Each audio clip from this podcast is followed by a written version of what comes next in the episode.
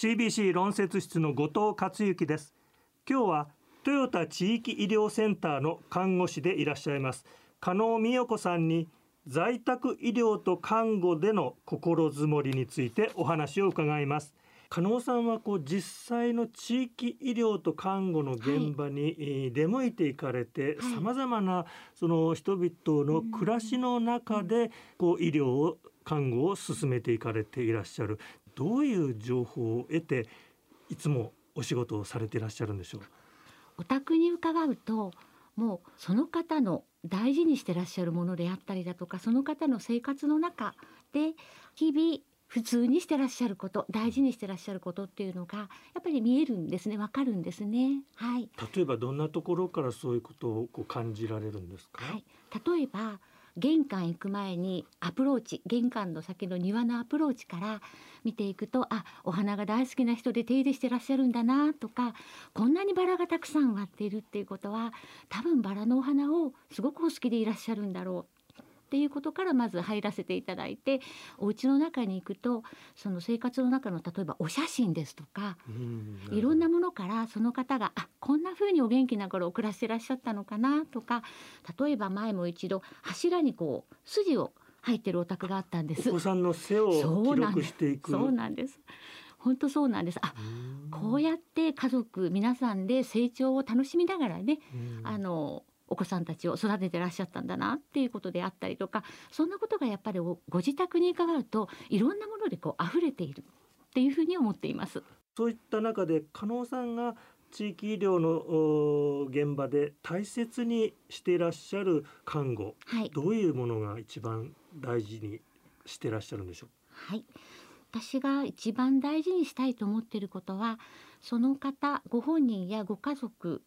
その方が大事にしてらっしゃる皆様のやっぱりこう心や体のこう安心であったりだとか安寧であったりだとかそういったことを一番大事にしたいと思っています。なので日々伺う時には何よりもその方が大事にしていることこうしてほしいと思うことこうであったら心地よいと思うことそういったことを一つ一つ私も大事にしながらケアさせて看護ケアをさせていただいているかなっていうふうに思っています。はい、これはやっぱり安心できること住み慣れた場所でゆったり過ごせる環境この中で治療が進むっていうのはとても大事なんですよね。そうですね。やっぱり安心した自分が今まで住み慣れた場所でいらっしゃるっていうことはその方の生きる力であったりだとかそういった免疫力を高めることにもなるだろうなと思っています。実際に病院に出向いてお会いした時と表情が全く違っていたりだとかお孫さんにかける声がとても凛としてらっしゃったりだとかそんなのをやっぱりあの体験させていただくことがあります。工夫してらっしゃることは何かありますか？そうですね。まずはやはり信頼関係その方との信頼関係を築くことまたパートナーシップを築くこともとっても大事なことだと思っています。そういった考え方を広めていく上で最近何か新しい取り組みとしてゲーム感覚でその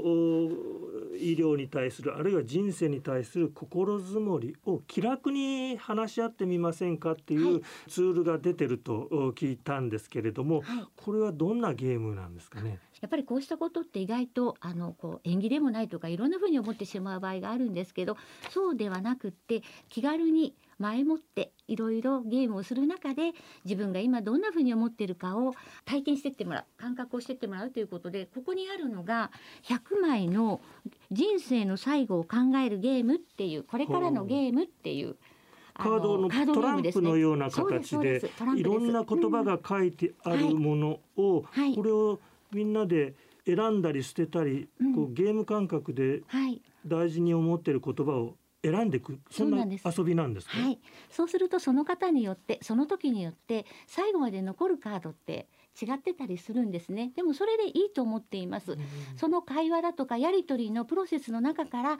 こんなことって大事にしてたんだなとかあとそれを一緒にやっていたお子さんだとかお孫さんがあ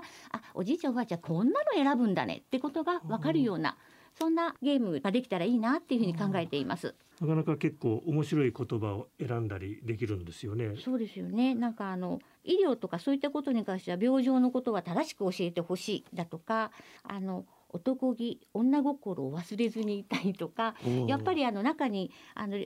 私が出会った方でいらっしゃったんですけど最後までやっぱりおしゃれしたいだから私が旅立つ時にはこれとこれとこれを着させてちょうだいっていうふうに言われた方もいらっしゃったりとか